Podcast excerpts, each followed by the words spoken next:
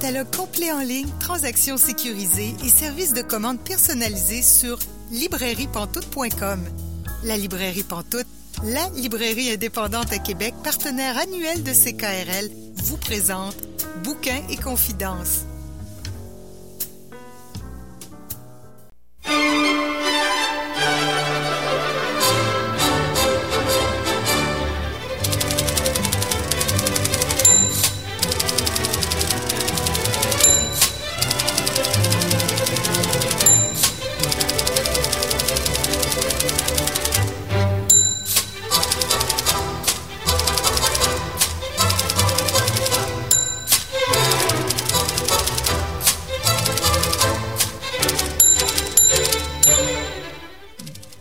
Bonjour et bienvenue à Bouquin Confidence. Julie Collin pour vous accompagner jusqu'à 19h ce soir. Bouquin Confidence, c'est votre rendez-vous littéraire sur les ondes de CKRL. Cette semaine, notre invitée est Hélène Desputo. Je m'entretiens avec elle dans environ 30 minutes, un petit peu moins de 30 minutes. Et aussi, euh, je vais discuter avec euh, Vanessa Berger de la quatrième nuit de la lecture au Québec, euh, une activité à laquelle nous avons participé toutes les deux samedi dernier. Aussi, en terminant, j'ai décidé de vous rediffuser un entretien que j'ai réalisé avec Nicolas Lévesque, juste parce que je me disais qu'on n'a jamais assez de Nicolas Lévesque, donc j'avais envie de vous rediffuser cette, cette entrevue-là que j'avais réalisée avec lui. C'était en août 2021. Mais pour commencer, devinez qui on rejoint? Bonjour Caroline Ménard. Bonjour Julie. On commence toujours nos émissions ensemble. Ben hein? oui, hein, mais j'aime ça. J'aime tellement ça commencer euh, l'émission comme ça. C'est toujours euh, agréable et puis ça meuble de manière très très très agréable mes lundis soirs. Alors euh, je suis Oh. privilégiée, très privilégiée. Et nous donc. Donc là, cette semaine, tu nous parles d'un livre qui est pas très, qui est pas très vieux, entendons-nous, mais qui Oui. est pas très récent. Puis je t'avoue que quand tu m'as proposé ce livre-là, je me suis dit, mais pourquoi maintenant? Pourquoi maintenant? Pourquoi maintenant? Ça m'a vraiment surpris. De quel livre s'agit-il? Alors, c'est un essai qui a été publié en 2017, alors ça va faire bientôt cinq ans. Ça s'intitule Les angles morts, perspectives sur le Québec actuel. C'est un essai d'Alexa Condradi, publié aux éditions du Remue-Ménage.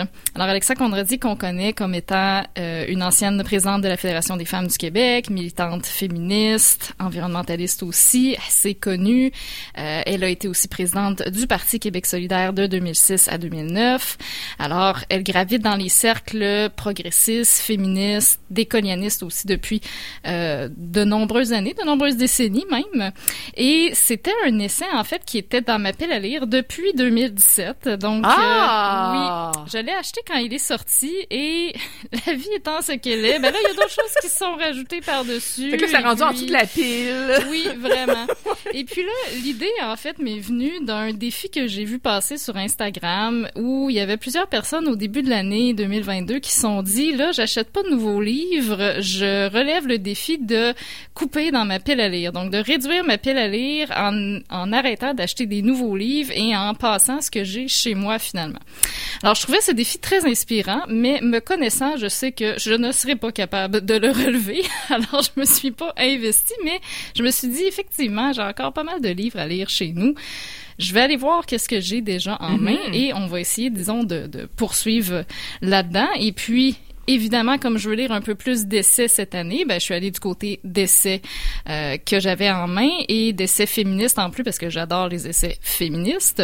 Donc, c'est comme ça que le choix finalement là, de lire euh, ceci s'est imposé. Et évidemment, bon, là, j'ai pas acheté de livre encore depuis le début de On est le 2022. 24 janvier, tout va bien.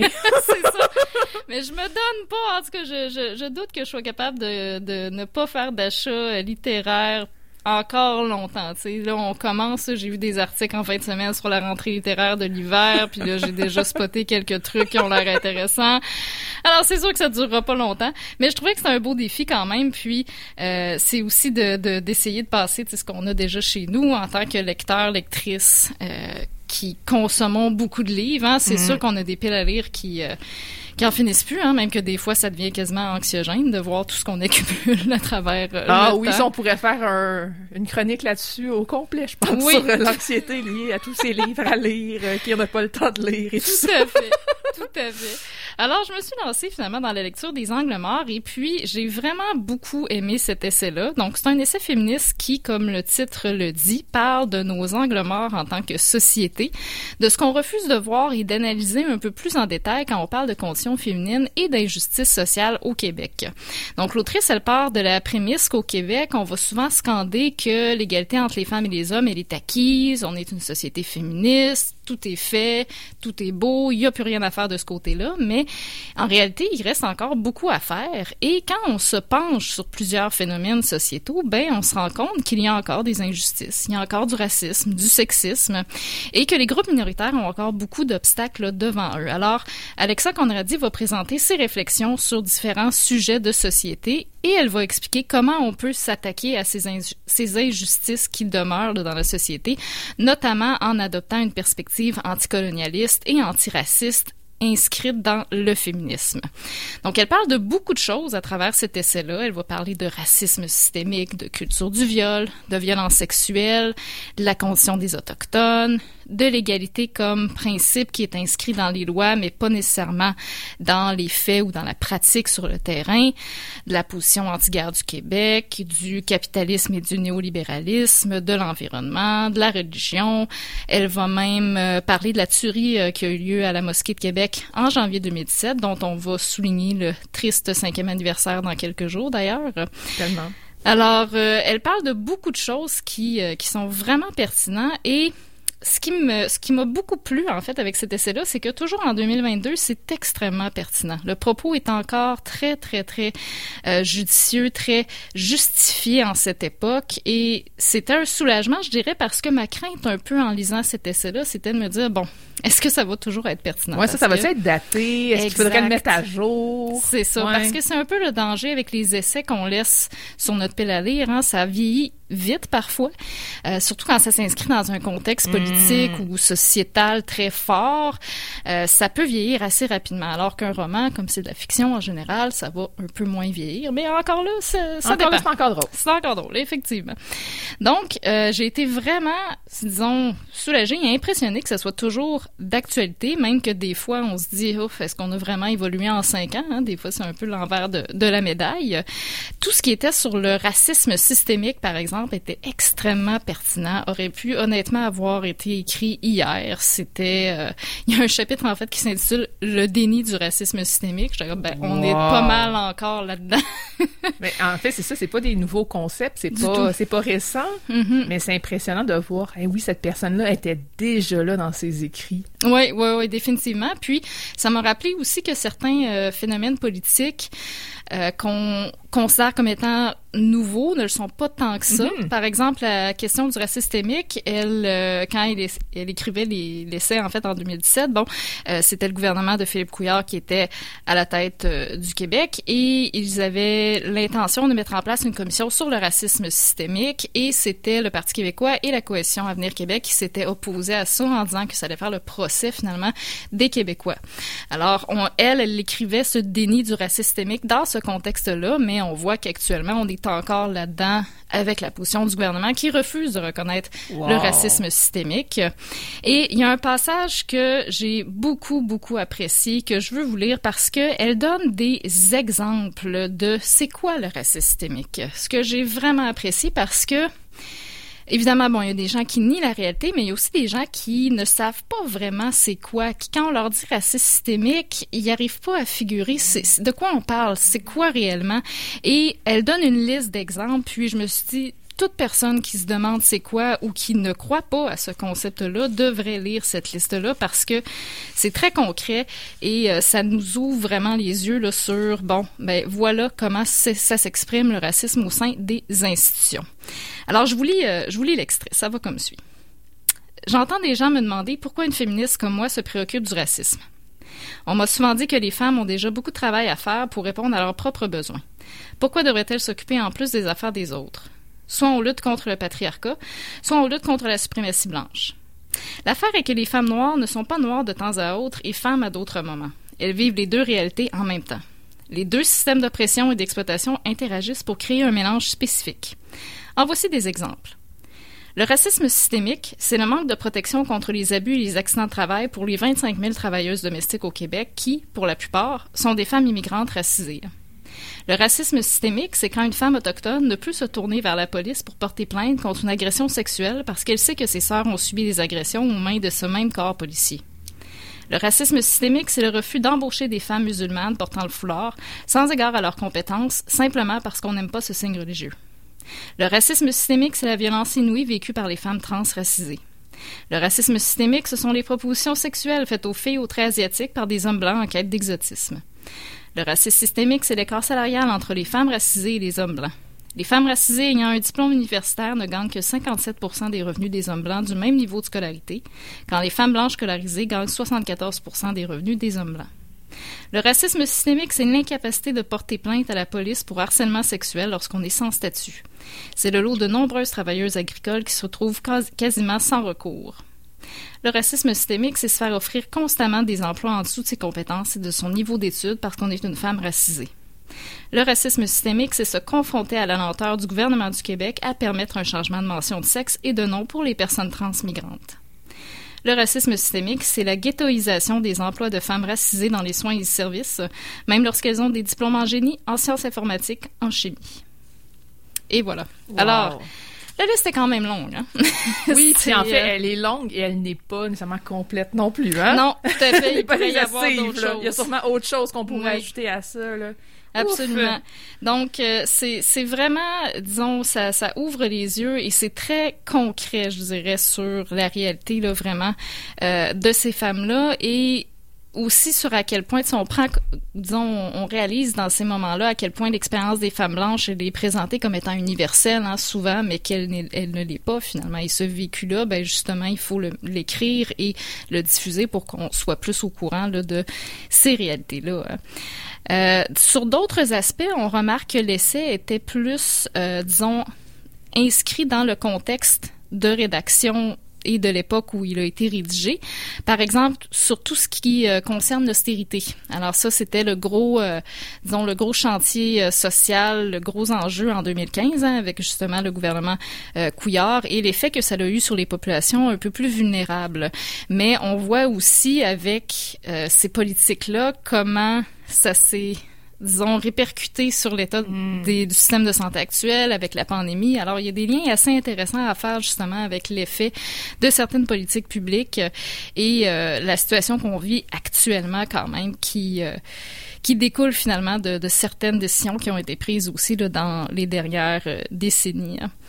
Donc, c'est vraiment un essai hyper pertinent qui invite aussi à repenser beaucoup d'aspects qu'on considère souvent comme allant de soi. Hein. Donc, à repenser aussi la vision de certains groupes qui est donnée dans les médias, euh, toute la question des minorités, la question des femmes qui portent le voile, notamment, qui est beaucoup abordée dans le livre, euh, qu'on va considérer souvent comme un groupe homogène, alors que euh, c'est pas le cas. Et dans, en ce sens-là, l'essai appelle vraiment à la nuance aussi pour arrêter les amalgames douteux entre une femme qui porte le voile et le fondamentalisme religieux. Donc, il y a vraiment la question de faire la part des choses dans ces débats-là. Et euh, c'est vraiment des arguments qui, encore aujourd'hui, sont extrêmement pertinents. En plus, je dirais que ça apporte aussi toute l'importance de d'avoir un mouvement féministe qui soit antiraciste, anticolonialiste aussi et euh, intersectionnel finalement. Toute l'importance de la perspective intersectionnelle dans le mouvement féministe, ça, ça va vraiment aller dans ce sens-là pour prendre en compte toutes les types d'oppressions différentes, comme elle mentionnait justement dans l'essai. Euh, les femmes noires n'ont pas le luxe de pouvoir dire, ben, de temps en temps, je vais être une personne noire et de temps en temps, je vais être une femme. C'est une réalité qui euh, est qui vraiment est conjointe à chaque instant de leur vie. Alors, c'est des oppressions multiples qui sont constantes à chaque moment de leur vie. Et aussi, l'autrice va insister sur l'importance de faire de la place aux minorités dans toutes les sphères et autant au niveau des institutions que dans notre perspective personnelle aussi. Donc, ça exige une conscience en tout temps, une reconnaissance aussi de la souffrance de l'autre, mais sans tomber dans la pitié ou dans la complaisance. Mm. Hein. Et c'est de, de notre part aussi, ou à titre personnel, ça implique un certain désapprentissage à l'égard de certains réflexes qu'on nous a imposés ou inculqués sans s'en rendre compte. Hein. On est dans une société capitaliste, colonialiste qui euh, a euh, imposé certains réflexes racistes par moment. Donc, il faut désapprendre certaines choses aussi et euh, réorienter notre regard aussi. Et ce genre d'essai-là nous permet de voir ces éléments qu'on n'avait pas considérés au départ, hein, les fameux angles morts finalement qu'on ne voit pas. Euh. Donc c'est vraiment hyper pertinent encore cinq ans plus tard. Euh, et c'est l'objectif d'Alexa Conradi, hein, c'est de montrer comment on peut vraiment repousser les frontières de notre monde pour créer un monde qui soit sans injustice. Et en ce sens-là, ben, c'est très inspirant comme, euh, comme essai. Hein. Vraiment. En tout cas, je suis contente que tu aies joué un peu dans ta pile de, livres pas encore lus. Parce que c'est ça, c'est un livre quand même qui date. Ça fait plusieurs années. Puis je suis certaine qu'il y a plein de gens qui pensent plus à ce livre-là parce qu'il y a tellement de livres qui sortent. Absolument. Donc là, de le remettre de l'avant puis de montrer à quel point il est encore pertinent. Merci. Ben, ça me fait plaisir. Puis euh, c'est très intéressant aussi parce qu'Alexa Conradi va parler un peu de son expérience personnelle aussi. Puis elle se justifie beaucoup parce que j'ai l'impression qu'elle craignait un peu qu'elle se fasse euh, très critiquer euh, par rapport à cet essai-là. Elle mentionne justement elle-même elle est issue d'une famille anglophone et ben, elle parle de dans son introduction comment elle s'est souvent fait dire qu'en tant qu'anglophone, elle n'avait pas le droit de critiquer le Québec, qu'elle n'était pas réellement québécoise. Et donc, elle mentionne que si elle critique autant le Québec, c'est parce qu'elle l'aime profondément et qu'elle sait qu'on est capable d'aller plus loin et qu'on est capable de faire mieux finalement.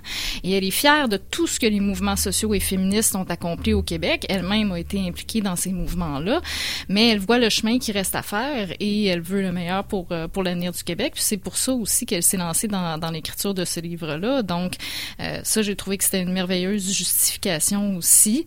Et puis, euh, je sais pas si toi, tu as un peu ce, phénomène-là quand tu lis des, des essais euh, féministes, mais on dirait, moi, plus j'en lis, plus ce qui apparaît comme étant radical ou ce qui apparaissait comme étant radical à une certaine époque apparaît de moins en moins comme étant radical et de plus en plus comme étant euh, nécessaire, je dirais dans certaines perspectives, là, euh, il y a par exemple un chapitre où elle va parler de l'austérité qui s'intitule La fausse neutralité de l'austérité.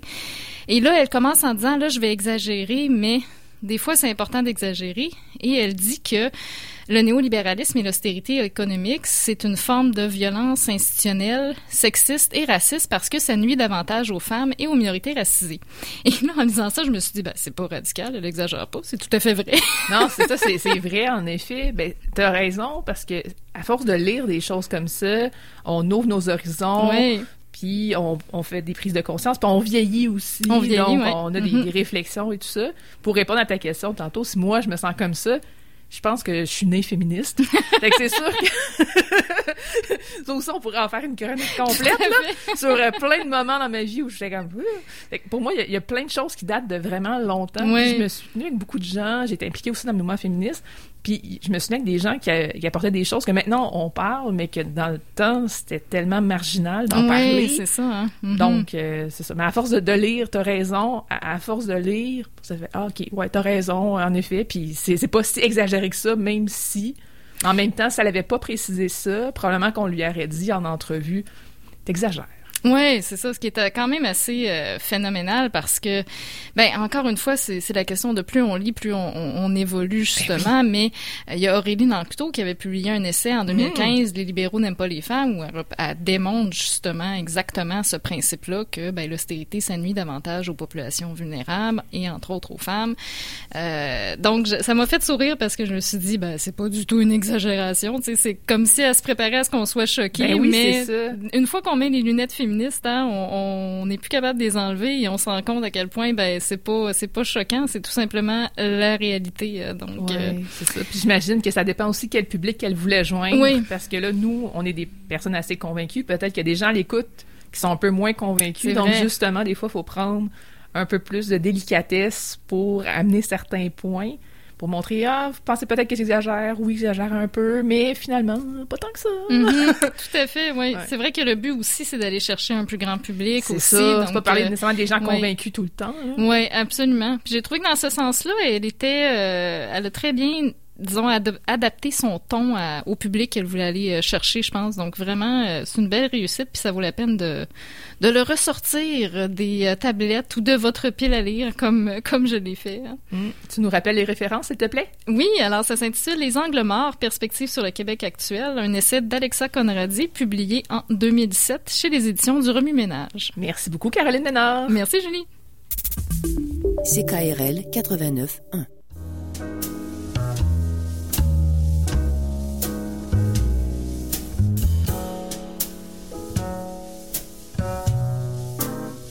Catalogue complet en ligne, transactions sécurisées et services de commande personnalisés sur librairiepantoute.com. La librairie Pantoute, la librairie indépendante à Québec, partenaire annuel de CKRL, vous présente Bouquins et confidences.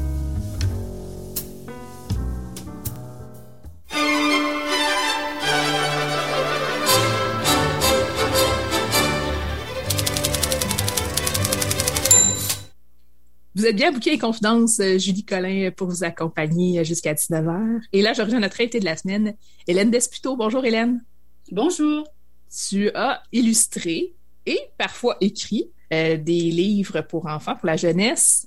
T'en as plus de 100. Tu me disais même hors d'onde, environ 150, mais que tu comptes pas. Non, je compte jamais. non, c'est ça, tu comptes pas. Hein? Mais je serais quand même curieuse de, compter ça éventuellement. Si un jour tu as envie de, de, me le dire, ça m'intéresse. Mais la base, vraiment le début, début, début là, du dessin pour toi, ça se passe sur l'avenue de Bougainville. Oui, ça se passe au 836 rue Bougainville, troisième étage, immense escalier extérieur, immense escalier intérieur qui servait de galerie d'art parce que les dessins étaient collés dans l'escalier. C'est un lieu pour moi là, qui est qui est à la base de tout ce que je suis, tout ce que je fais. Parce que c'est là que j'ai dessiné, c'est là que j'ai bricolé, c'est là que j'ai expérimenté, que j'ai observé, puis c'est la base vraiment des images que je fais. Je pourrais, là, en regardant mes livres, reconnaître tous les petits bouts de cet appartement-là, de ce lieu-là, euh, des ruelles derrière qui m'ont fasciné parce que c'est là qu'on jouait, on n'avait pas de cours. Tout ça, je le raconte tout le temps quand je dessine, tout le temps. C'est, c'est, c'est comme inscrit dans mon, dans mon ADN. C'est comme... C'est en moi, tout ça.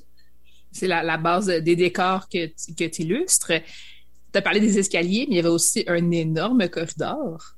Moi, c'est énorme parce que j'étais petite. Peut-être qu'il n'était pas si grand que ça au fond, mais le corridor est très, très important chez nous parce que comme je dessinais partout, comme je, dessinais aussi sur le bureau de mon père parce qu'il faisait du dessin technique, puis il y avait tellement des belles plumes que j'allais me servir. Alors lui, ce qu'il faisait, c'est qu'il me fournissait en papier, en crayon, en crayon feutre, en peinture, puis il tendait des papiers le long du corridor puis au lieu de dessiner directement sur le mur, ben, je dessinais sur les papiers. Puis une fois que c'était tout rempli, tout ça, ils enlevaient, soit qu'ils les collaient dans la montée d'escalier, puis ils me tendaient un autre papier. Ça pouvait être des papiers bruns, ça pouvait être des papiers euh, un peu jaunâtres, toutes sortes de papiers. Alors j'ai expérimenté aussi les textures de papier, mais il m'a permis, lui, de, de dessiner, dessiner, d'essayer, euh, de me tromper, de, de découper. De... Mais ces papiers-là, dans le corridor, c'était mon Dieu, c'était magique. C'était magique. Puis l'envie de commencer à dessiner, est-ce que ça vient justement de ton père qui en faisait aussi ou tes inspirations sont autres? Probablement que ça vient de lui parce que je le voyais. Il faisait de la peinture aussi un petit peu amateur, mais il en faisait. Peut-être que ça vient de lui, mais peut-être aussi, j'étais quelqu'un d'excessivement timide dans ma bulle tout le temps. Soit que je lisais beaucoup, soit que je dessinais. Puis comme je lisais, ben, j'observais aussi ce qui se passe autour de moi, mais dans les livres, dans les lectures. Fait que ça me donnait des idées pour dessiner et tout et tout. Mais moi, je dessinais, mais vraiment tout le temps, tout le temps, tout le temps. Mes cadeaux de fête, mes cadeaux de Noël, c'est des crayons, c'est de la peinture, c'est des plumes, c'est du papier, puis c'est le bonheur total. il n'y avait pas chez nous, il n'y avait pas de cahier à colorier ou de trucs comme ça. Si on, on en recevait un en cadeau, là, mon Dieu, c'était extraordinaire, mais c'était vraiment du dessin libre tout le temps, tout le temps. Puis tant mieux, parce que ça te permet d'expérimenter, ça te permet de former ta ligne, ça te permet de te former une image dans ta tête. Alors, c'est un cadeau que j'ai eu dans la vie, ça, d'être libre de dessiner ce que je voulais. Quand est-ce que tu as décidé d'en faire un métier? J'ai toujours su que j'allais travailler pour les enfants, pour et avec eux. C'est ça, c'est clair dans ma tête toujours. D'en faire un métier, je le savais même pas, tu sais, au début que ça pouvait exister. Mais tout ce que je faisais s'adressait aux enfants. Alors, ce que j'ai fait, bon, j'ai fait mes cours en art au cégep, à l'université. J'ai fait aussi un cours en éducation euh, préscolaire primaire. Puis euh, c'est drôle parce que j'ai été acceptée dans un programme de profs qui enseignaient depuis des années. Mais comme j'avais tellement d'expérience avec les enfants qui m'ont acceptée, alors j'ai enseigné aux plus petits. J'ai enseigné les arts, j'ai enseigné aux plus petits aussi. Et de là, tu, sais, tu continues à dessiner, tu te racontes des histoires. Je faisais, bon, j'enseignais avec des enfants allophones, donc j'illustrais tout ce que je leur montrais. Et un jour, j'apprends qu'il y a une foire internationale de livres pour enfants à Bologne qui a un concours de dessin. Alors, mon conjoint m'écrit une histoire, ça prenait cinq images, je bâtis des images, j'envoie des images et je suis sélectionnée à Bologne. De là est venu, OK, je suis capable de raconter quelque chose, je suis capable que ça devienne peut-être un jour un livre imprimé, tout part de là. Qu'est-ce qui s'est passé après Bologne? D'abord, quand j'ai été sélectionnée, l'anecdote que je vais dire, c'est que j'ai essayé de me trouver des sous, des bourses, quelque chose pour pouvoir y aller. Et on m'a tout refusé ici parce qu'on m'a dit que je n'étais pas connue. Alors, j'ai pas pu aller à l'exposition cette année-là. Et euh, je me suis dit, un jour, je vais y aller. Alors, ce qui est arrivé, c'est qu'avec les dessins là-bas, c'est exposé, c'est exposé au Japon après. Et j'ai eu une maison d'édition, euh, Scandinavia Publishing House, qui m'ont envoyé un texte qui était Les habits neufs de l'empereur. De Hans Christian Andersen, disons-le. Oui, oui. Et ça a été mon premier, vraiment, un vrai album, là. Un vrai album publié euh, là-bas. Puis de là, découlé, bon, j'ai eu aussi un titre chez Casterman. Puis j'ai commencé avec, ici au Québec avec les images de Passepartout parce qu'il y avait des revues, il y avait des livres, il y avait des disques, parce que j'ai vraiment fait des pochettes de disques, là, avec le, papier le disque. J'ai fait les dessins. Alors, j'ai commencé comme ça. Puis, j'enseignais en même temps. J'enseignais en même temps parce que je ne peux pas en vivre de tout ça, là, parce que un livre, euh, un album, tu peux pas vivre de ça. J'ai fait beaucoup, beaucoup aussi de, manuels scolaires. À l'époque, il y en avait beaucoup j'appelle ça faire mon école. J'ai appris, OK, tu fais un dessin, il faut que ça rentre dans tel espace, telle page, combien de pages, combien de couleurs. Bon. Alors, mon école, je l'ai fait comme ça. Puis ensuite, j'ai réussi à avoir quelques contrats pour faire des albums. Les livres que tu as fait justement pour, euh, pour les écoles, c'est beaucoup pour Pearson RP, je pense? Entre autres. Ah, mais j'avais Graphica qui existait à l'époque. Il y a plein de maisons qui n'existent plus, là. Ouais. Euh, alors là, ça trahit mon âge. Mais euh, j'ai fait beaucoup, beaucoup, beaucoup pour Graphica que les enfants utilisent encore aujourd'hui. Ah ouais. Parce que je reçois, je reçois souvent des, des, des, des photos avec les enfants qui ont les livres. C'est des petits livres première lecture. Euh, j'en ai fait, là, mais j'en ai fait beaucoup, beaucoup, beaucoup, beaucoup. Puis c'est dommage parce que ça se fait plus beaucoup. les enfants en ont besoin de ça parce que ils ont le le sentiment de réussite quand ils lisent un petit album qui a une phrase par page, un petit album de 16 pages. Wow! Euh, pour eux, là, ils savent lire un livre. Puis il y en a de moins en moins. C'est dommage, ça, qu'il y en ait de moins en moins. surtout, bon, avec la pandémie aussi, il y a tellement de... Tu sais, tout est un peu arrêté, tout est un peu sur la glace. Alors, mm. il y en a pas qui se font, là, en ce moment. Mais ça, pour moi, c'était aussi important que de faire un album de fiction. Parce que je me disais, je sers à quelque chose mes images servent à quelque chose. Alors ça, non, ça, j'ai vraiment aimé faire ça. Ça allait beaucoup concilier le fait justement que tu étais dans l'enseignement. Oui. Et le fait que tu faisais l'illustration aussi, donc ça allait concilier les deux ensemble. C'était très, très drôle parce que j'ai jamais dit, moi, quand j'enseignais, les enfants ne savaient pas que j'avais une double vie, c'est-à-dire faire de l'illustration, faire des albums. Et puis, ils découvraient à un moment donné, il allait à la bibliothèque, qu'il y a des éditeurs qui mettent nos photos derrière les livres. Puis là, ça se mettait à hurler dans la bibliothèque. Ils faisaient Madame Hélène, Madame Hélène, c'est toi. Parce que je me disais jamais, jamais, jamais. Je me disais, non, ici, j'enseigne. Puis, tu sais, je me concentre là-dessus. Je, je parle pas de ce que je fais ailleurs ou quoi que ce soit. Tu collaborais avec différents auteurs? Oui. Donc, certains vraiment euh, très connus comme Robert Soulière, Lucie Bergeron, euh, Dominique Demers et autres. Mm, Comment mm. c'est d'illustrer des textes de quelqu'un d'autre? Comment ça se passe? Ben, ah bon, tu souvent, on rencontre jamais d'auteur. Jamais, jamais, jamais. Là. Je sais pas aujourd'hui, mais en tout cas, à cette époque-là, jamais. Tu reçois un texte. Si ça te plaît, ça colle à ce que tu fais, tu dis, OK, je le fais. Puis tu vois le livre imprimé. Il y a vraiment pas plus que ça. Là. Fait que tu les connais jamais, les auteurs. Tu les rencontres jamais, jamais, jamais. Peut-être qu'aujourd'hui, il y a plus de liens. Faut, moi, en tout cas, quand je travaille avec un auteur en ce moment, oui, il faut que je comprenne ce qu'elle ce qu'elle voit. Je l'écoute parler. Moi, je dis jamais rien. Je l'écoute parler. Puis là, je, Bon, moi, j'avale tout ça, puis je me dis, OK, c'est ça son message, c'est ça qu'elle voulait dire. OK, j'y vais là-dedans. Souvent, bon, il me faut 100% confiance aussi, là. Mais euh, à l'époque, non, on rencontrait pas les auteurs du tout, du tout, du tout, du tout. On recevait le texte, on avait tant de temps, on faisait les images. Tout se faisait par la poste. Pas d'Internet, pas rien. Alors, euh, les esquisses, les corrections, euh, s'il fallait refaire une image, euh, tout se faisait comme ça. Fait que, on les rencontrait pas vraiment, là, les auteurs. Donc, toi, en lisant le texte, il fallait déjà que tu en tête certaines images. Il fallait que tu aies, des idées dès le départ parce qu'il n'y avait pas d'échange entre vous deux pour vous dire Ah, avait... j'imaginais une image comme ça. Ah oui, moi, je pensais à ça. J'ai déjà eu, ça c'est très drôle, il y a longtemps, j'ai déjà eu un petit roman illustré. C'était du noir et blanc, je me souviens. Et l'auteur m'avait dit, oui, mais moi, c'est parce que je le voyais avec la couleur rouge, du jaune, du vert. Je sais pas, c'est un roman noir et blanc, je peux rien faire, là. Mais euh, c'est la, c'est très, très rare qu'on avait l'avis de l'auteur. Très, très, très rare. Il était comme nous, dans le fond, l'auteur, il voyait le livre une fois imprimé. Puis au niveau scolaire, quand on fait des petits, des, je vais dire n'importe quoi, un livre de mathématiques où il y a des petits dessins, ils nous disent qu'est-ce qu'ils veulent dans l'espace. Puis euh, c'est à peu près tout. Là. ils nous laissent aller dans le petit carreau, puis on faisait l'image, puis euh, c'était comme ça. Dans Passe-Partout, c'est la même chose. On avait bon, je me suis fait des cahiers de chansons, j'ai fait les couvertures, entre autres, puis on me disait, t'as tel espace, le titre va entrer à telle place, puis vas-y. Laisse-toi aller, puis vas-y. Puis ça, j'adore ça, qu'on me laisse aller, puis que je fasse un peu ce que je veux. Là. cette liberté-là, j'en ai besoin. Tu as illustré aussi euh, du Robert Munch? Oui, oui. Violet, vert et jaune. Un livre, je pense qu'on est rendu à la 20e édition, réédition.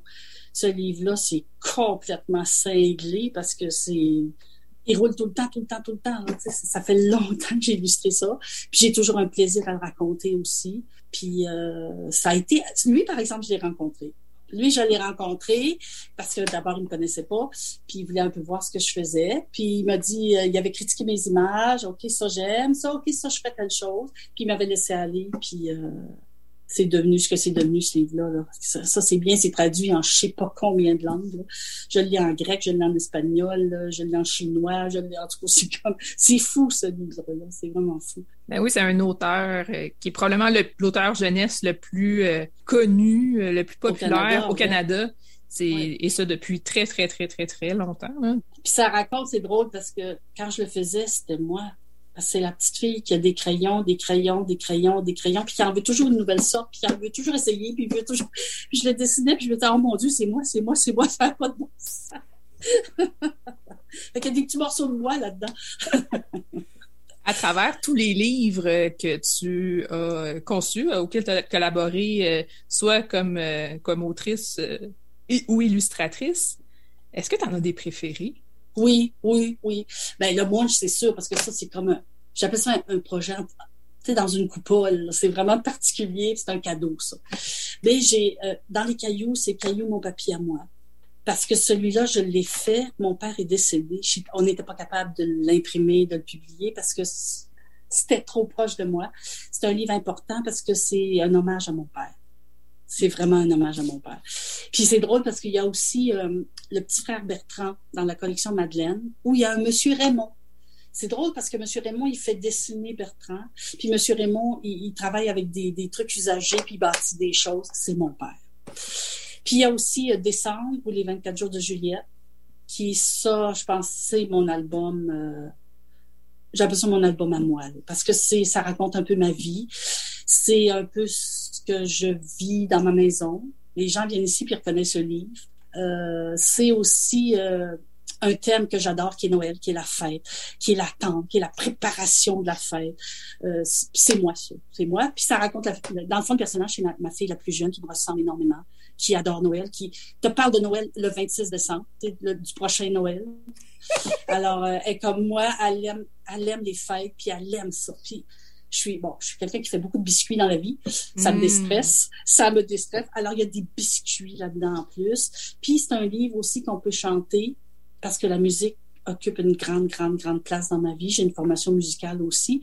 Puis, chacun de mes albums a une musique qui est collée j'ai un album, c'est Aznavour, j'ai un, album, c'est Jean-Pierre Ferland, j'en ai un, c'est Vivaldi, j'en ai un, c'est les, les, vases de Chopin. Puis celui-là, c'est une musique de Noël ben, c'est sûr, je faisais un livre de Noël, alors j'en ai écouté de la musique de Noël, mais ce livre-là en particulier se chante sur une musique de Noël.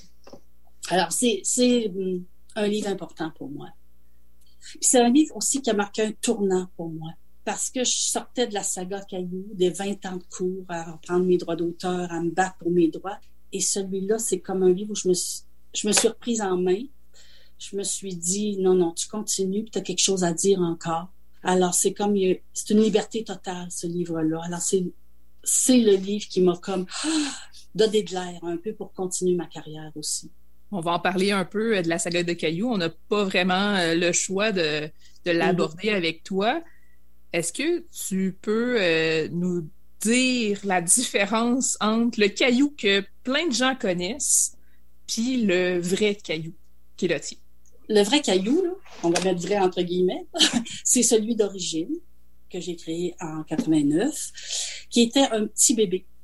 Alors, quand les gens me disent pourquoi il n'y a pas de cheveux, est-ce qu'il y a eu le cancer, est-ce que... Non, non, c'est un petit bébé.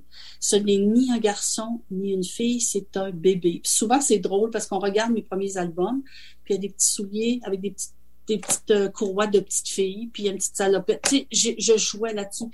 Pour moi, c'était un bébé point à la ligne. Et ce que la télé en a fait, c'est un enfant de 4 ans, 3 ans, 4 ans, sait pas trop, qui a pas de cheveux. Ils sont, la télé a pris tout mon visuel tout, tout, tout mon visuel pour faire les émissions. Le contenu, je n'ai rien à voir là-dedans. Alors, quand les gens viennent me dire, mais c'est épouvantable, non, j'ai rien à voir là-dedans. Mm. Visuellement, c'est mon visuel. Mais ils ont fait vieillir mon personnage qui était un petit bébé. Alors, une fois la saga terminée, que j'ai réussi à reprendre tous mes droits, ben, je suis revenue à mon petit bébé puis je l'ai republié comme il est. Alors, il est peut-être plus rondouillet qu'il était, parce que ma ligne aussi avec le temps s'est affinée, puis ma façon de dessiner, mais c'est toujours Caillou, le petit bébé, tout le temps, tout le temps. Puis à côté de lui, ben, j'ai créé le personnage de Mella, où souvent Caillou peut être intégré à la même garderie, c'est comme un ami. Mais Mella, bon, pour me faire plaisir, euh, elle a toute une perruque sur la tête, là, elle a des cheveux bouclés avec des marguerites. Mais c'est à peu près, je m'adresse au même type d'enfant, je m'adresse aux petits, aux tout petits qui commencent à tourner les pages, qui commencent à découvrir le livre, parce que cette période-là de l'enfance est hyper importante. Si on n'a pas de lecteur bébé, on n'aura pas de lecteur plus grand. Alors les gens souvent pensent que les enfants sont pas capables de regarder un livre. Ben, ils le regardent à l'envers, ils mangent. On s'en fout qu'ils mangent. Ils, découvrent les pages, ils découvrent l'objet qui est le livre. Puis quand maman, papa, la gardienne, euh, la tante, la cousine racontent, ben, ils écoutent la musique des mots. Mm. Il écoute la musique des mots. Il s'aperçoit qu'il y a des couleurs aussi dans la page. Puis comme l'image est excessivement simple, pas simpliste, mais simple, c'est plus facile de décoder aussi ce qui est dans la page. Alors, cette période-là de l'enfance me fascine parce qu'elle est super importante, super importante. C'est pour eux que je travaille. C'est quoi les médiums que tu utilises dans ton art? J'utilise de l'encre, que je travaille comme l'aquarelle. J'utilise trois couleurs d'encre le jaune, le magenta et le cyan. Il arrive que j'ai un pot de noir, un noir qu'on appelle trichrome, mais je fais tous mes mélanges. J'achète pas un pot d'orange, un pot de rose, un pot de... Je, pars toujours de ça. Je fais tous mes mélanges de couleurs et je les travaille avec énormément d'eau et des minuscules pinceaux. J'en ai de tous les formats, mais je reviens toujours aux minuscules. J'y arrive pas à travailler avec des grands. Et avec le temps, je suis obligée de un peu modifier ma façon de travailler parce que l'encre est difficile à trouver, une encre de qualité, je parle. Alors, en ce moment, je travaille beaucoup avec le crayon, crayon de couleur, crayon de bois et l'encre. Je mélange les deux et de l'eau énormément sur des papiers aquarelles des papiers un peu gaufrés et tout. Alors, je travaille là-dessus. J'ai toujours des plumes. J'ai les plumes de mon père. Euh, j'ai des plumes euh, avec des petits tubes à l'intérieur qu'on emplit d'encre, des rapidographes. Alors, je travaille avec ça beaucoup, beaucoup, beaucoup. Puis ça, ça fait 30, 40 ans que je travaille avec ces encres-là. Ça arrive que je joue avec les ciseaux, puis que je découpe, puis que j'essaye toutes sortes d'affaires, parce que ça, ça, ça, c'est ma vie, ça. J'expérimente de tout. Euh, je peux prendre des bouts de papier puis euh, essayer de découper. Il y en a partout ici. J'ai des carnets partout. J'ai des bouts de tuyaux de papier de toilette que j'ai coupé en lapin. Puis ça, c'est plus fort que moi. Là. Il faut que je le fasse. Mais quand je travaille un album, c'est vraiment ma base. C'est l'encre, l'eau, les pinceaux, les plumes puis les crayons de couleur. Tu travailles beaucoup le blanc aussi. Oui, le blanc, c'est une couleur. Le blanc participe à mes couleurs... Euh, du personnage ou de l'action dans l'image. Le blanc répond Moi, je dis que chaque couleur se parle. Hein. Alors, le blanc parle à mon rouge, il va lui donner plus de luminosité si je le place de telle façon. Le jaune va parler à mon bleu. Mes couleurs, je trouve qu'il faut que ça s'équilibre, il faut que ça, ça se tienne. Parce qu'on va regarder une image de caillou, on va faire, bon, ça a l'air simple, il y a une salopette rouge, il y a un petit chandail vert, il y a des pois jaunes, bon. Non, non, non, là. Avant que j'applique mon rouge ou avant que j'applique mon jaune, j'ai tout réfléchi. Tout est calculé. Puis si mon calcul, je le sens pas bien, puis que je le sens pas, je recommence au complet. Alors, je calcule, c'est comme si je calculais que tout serait tout se tienne, tout se répond dans, dans ce que je fais. La ligne, euh, s'il y a un petit fond de couleur, mais quelle couleur par rapport à la salopette, puis par rapport au... Il y a, visuellement, là, je joue énormément. Ben, je joue. Finalement, je joue. Quand je fais mes trucs, je m'amuse. Mais tu t'amuses comme quand tu étais plus jeune euh, sur la rue Bougainville. Exactement. Tu sais, comme là, j'ai fait pendant la pandémie une série de, de petits théâtres en, en papier que les gens pouvaient imprimer. J'ai mis ça sur mes pages Facebook. Puis des petits cochons, des petits personnages, puis les gens avaient juste à monter, à les dessiner. J'ai fait des personnages à découper avec des vêtements. Ben, j'étais la petite fille de la rue Bougainville quand j'ai fait ça. Puis j'ai besoin de ça. Et c'est des choses qui se perdent. Les enfants ne, font plus ce genre de choses. Tu sais, jouer avec une boîte de carton, là, puis découper des portes, puis découper des fenêtres, c'est important. C'est magique quelque part. Puis je trouve qu'on perd ça, puis il faut retrouver tout ça. Tenir un crayon, là, puis dessiner, pas de crayon de couleur, un crayon, là. Je trouve ça tellement important. C'est à la base de l'écriture aussi, de toute façon. C'est tout le geste de l'écriture. C'est super important. Est-ce que tu peux euh, nous parler aussi de Plume Neige, s'il te plaît? Ah, Plume Neige. ça, c'est un des albums. il est rigolo, cet album. Je l'avais illustré il y a très longtemps aux éditions Pierre Tisset, un texte de Cécile Gagnon. Euh, le livre, bon, l'éditeur a décidé de pilonner, il le faisait plus. Alors, euh, on le refait aux éditions 400 coups la même chose. L'éditeur, à un moment donné, a voulu le pilonner, le faisait plus. Alors, j'ai téléphoné à Cécile, j'ai dit, nous, on est prêt plutôt plus bain, puis on le refait. C'est un livre, c'est un classique, ce livre-là. En maternelle, on travaille avec en janvier. C'est comme un classique. Alors, elle me dit, ben, certainement, on va le faire. Puis, euh, j'ai refait des images. parce que moi, je, sais ça. Il faut toujours que j'aille de l'avant. Je veux pas réutiliser ce que j'avais déjà fait. Alors, on a refait. Puis, euh, c'est un de nos meilleurs vendeurs, une neige. C'est comme, euh, wow! C'est une belle histoire aussi. Là. Alors, euh, faut pas perdre ces classiques-là non plus. Il mm. faut qu'on ait un fond au Québec avec certains albums, puis ça, c'en est un, un très, très important, Plume Neige. Oui, puis des albums euh, d'hiver, mais qui sont pas de Noël, il y en a pas des tonnes. Non, c'est vrai qu'il y en a pas beaucoup. On n'a pas beaucoup d'albums avec de la neige. Ça se passe toujours avec des pommiers. ça se passe toujours euh, l'été, il fait beau, euh, tout ça. C'est vrai qu'il n'y en a pas beaucoup. J'avais fait à l'époque un livre qui s'appelait Jules Tempête qui n'existe plus non plus. Puis euh, ça se passait l'hiver, pendant une grosse tempête de neige. C'était aussi Cécile Gagnon qui avait écrit le texte à cette période-là. Puis ça, j'avais fait de la neige là-dedans, il y en avait beaucoup, beaucoup, beaucoup, beaucoup. Puis ça, je l'appelle mon livre bleu parce que j'ai toujours une couleur pour mes livres. Oui, c'est mon livre bleu parce qu'il y avait des teintes de bleu partout dans la neige, dans, dans le fond, dans, chez les vêtements de personnages, dans les maisons. Alors, euh, ça, il y avait de la neige là-dedans beaucoup. C'est vrai que ça se passait l'hiver.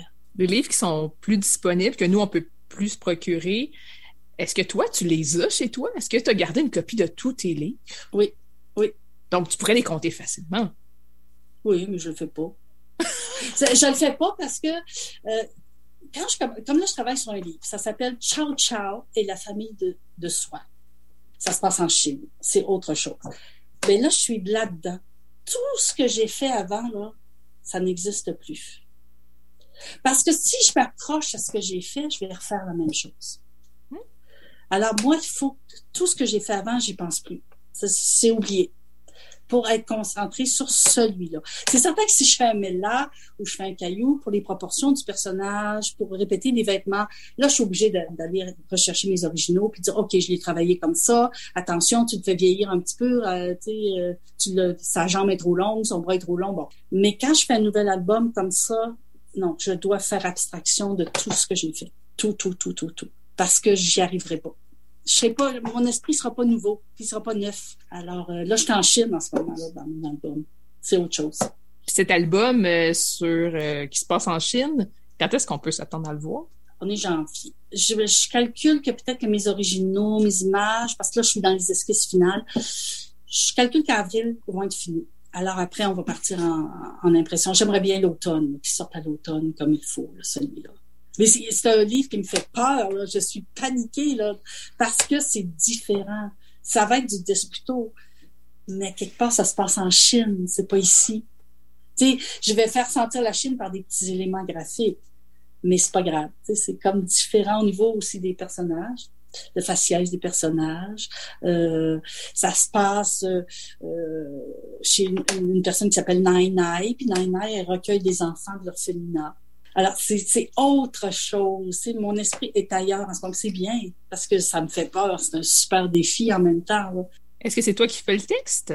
Non, c'est euh, Josiane Arsenault-Dubé qui m'a soumis son texte il y a quelques années. Elle n'avait jamais fait d'album. Alors, on l'a fait travailler parce qu'un album, tu travailles pas ça comme un texte de théâtre ou, euh, un nombre de pages. Il faut pas que le lecteur, si le lecteur a 7, 8, 9 ans, on lui donnera pas euh, 52 pages à lire. Alors là, on a travaillé le texte beaucoup, beaucoup avec elle. Puis euh, une fois le texte fini, ben là, ça, je suis embarquée là, dans, dans les images, les esquisses, que je recommence, puis que je recommence, puis que je recommence tout le temps. Parce qu'il y a toujours quelque chose qui fait comme Oh, je suis pas certaine. OK, là, ça, je vais changer. Alors, euh, parce que je me rends compte, plus, plus je vieillis, plus je me pose des questions sur ce que les enfants vont comprendre de ce que je fais. Est-ce qu'ils vont saisir ce que je veux? Est-ce que je peux lui mettre des petites cachettes qu'ils vont découvrir? Il y a beaucoup, beaucoup, beaucoup de questionnements, beaucoup plus qu'avant dans ce que je fais. Et là, comme tu travailles à la main, si justement tu changes des choses dans ton dessin, euh, parce que mm-hmm. tu te dis, ah, c'est pas tout à fait ça, ça doit quand même être plus compliqué que c'était à l'ordinateur. Ah, j'efface, je recommence, euh, j'utilise des papiers collages, j'en mets des papiers. Ça, c'est dans l'esquisse. Euh, donc, je recommence au complet à chaque fois. Mais c'est correct parce que quand tu recommences, tu peux redécouvrir des choses. Le hasard fait des choses. Tu, sais, tu peux échapper, je sais pas là, euh, tu peux envoyer ta main puis salir le papier puis tout à coup tu fais, hey, ça fait un mouvement que j'aime. J'aime beaucoup ces hasards là que j'ai avec le papier, la gomme effacée puis le crayon. Mais une fois que mes esquisses vont être faites, vraiment là que je change plus rien, ben là, je change plus rien. Là, je travaille la couleur à ce moment-là. C'est certain que si la couleur me plaît pas, je recommence. Non, mais je recommence à chaque fois. Là. Je tasse le papier, puis on recommence à zéro, là, puis je refais l'image au complet. Puis, je je recolle pas un petit papier dessus là pour dire OK, là, ce petit bout-là va changer. Non, je recommence au complet, au complet, au complet. C'est pour ça que c'est long, là. Et comme tu as besoin de faire abstraction des autres projets que tu as pu réaliser, j'imagine que tu dois travailler un livre à la fois. Tu peux pas nécessairement travailler ah, plusieurs en parallèle. Ah non, j'ai j'ai déjà travaillé deux, trois livres en parallèle. Ah, c'est que j'avais sur ma table des paquets. Alors, si j'ai un album, aujourd'hui, je décide de travailler cet album-là, je le fais. Si demain, je travaille là, je prends celui-ci, puis il est vraiment rangé à gauche ou à droite de la table, je le vois plus. OK. Ah, mais non, non, non, j'ai déjà euh, travaillé deux, trois albums en même temps. Vraiment, là. Mais euh, c'est une espèce d'état d'esprit aussi place, tu sais, comme là, mon, mon, truc de Chine, je suis là.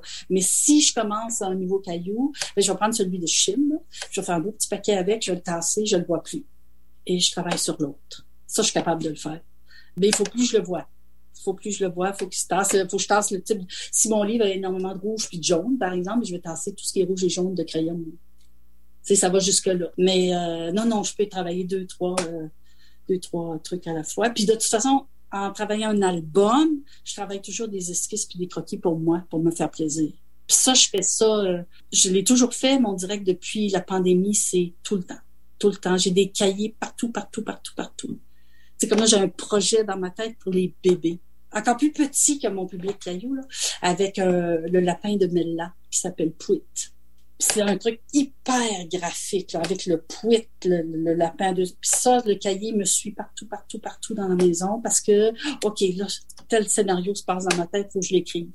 Mais euh, fait que je travaille Pouet, puis je travaille l'autre aussi. Mais Pouet est comme ailleurs. Il n'est pas sur ma table à dessiner en ce moment, il est sur une autre table. Alors, euh, non, non, je travaille plein d'affaires en même temps. Tu sur ma page Facebook, les gens voient, bon, aujourd'hui, euh, euh gribouillage des laines, gribouillage. Ça, c'est des petites affaires que je fais sur des coins de table ou euh, dans les cahiers. Puis ça, j'en fais de plus en plus. Ça, c'est pour m'amuser, mais c'est pas perdre la main non plus. Pour que je veux pas, tu sais, je veux pas perdre mes idées, je veux pas perdre ma main, je veux qu'elle reste souple, bon, tout ça en même temps, là. Ça, j'en fais tout le temps, tout le temps, tout le temps. Là, je me retiens, il y a un crayon à côté de moi, là. Puis tout le long que je parlerais, là, le crayon se ferait aller, là. C'est plus fort, c'est comme ça, c'est comme vital. C'est fou, là, ça s'explique pas, là. C'est vital, j'ai besoin de faire ça. Et dire que ça commence par des papiers euh, sur des murs pour éviter les dessins sur les murs. Donc, euh, parents à l'écoute. Et, et, sur, toi. C'est ça. Donc, parents à l'écoute, euh, sérieusement, vos enfants qui dessinent sur les papiers, sur les murs, ça pourrait mener loin. oui, oui, moi, j'encourage ça beaucoup. Le papier et le crayon. C'est une des premières choses que je disais quand j'enseignais en maternelle ou en pré-maternelle. Je disais aux parents, des papiers des crayons. Pas besoin là, de la peinture, pas des papiers et des crayons. Ça peut être un sac d'épicerie en papier coupé, là, on s'en fout. Des papiers et des crayons. Laissez-en, laissez-en, laissez-en. Ça va être, des fois, ça va être juste un, cercle, deux yeux, un nez, une bouche. On s'en fout. L'important, c'est de, c'est le geste de dessiner. C'est le mm. geste. C'est pas ce qui va dessiner, le geste qui est important. Merci beaucoup, Hélène Despito, de nous avoir rencontrés cette semaine. Mais ça me fait plaisir. CKRL 89.1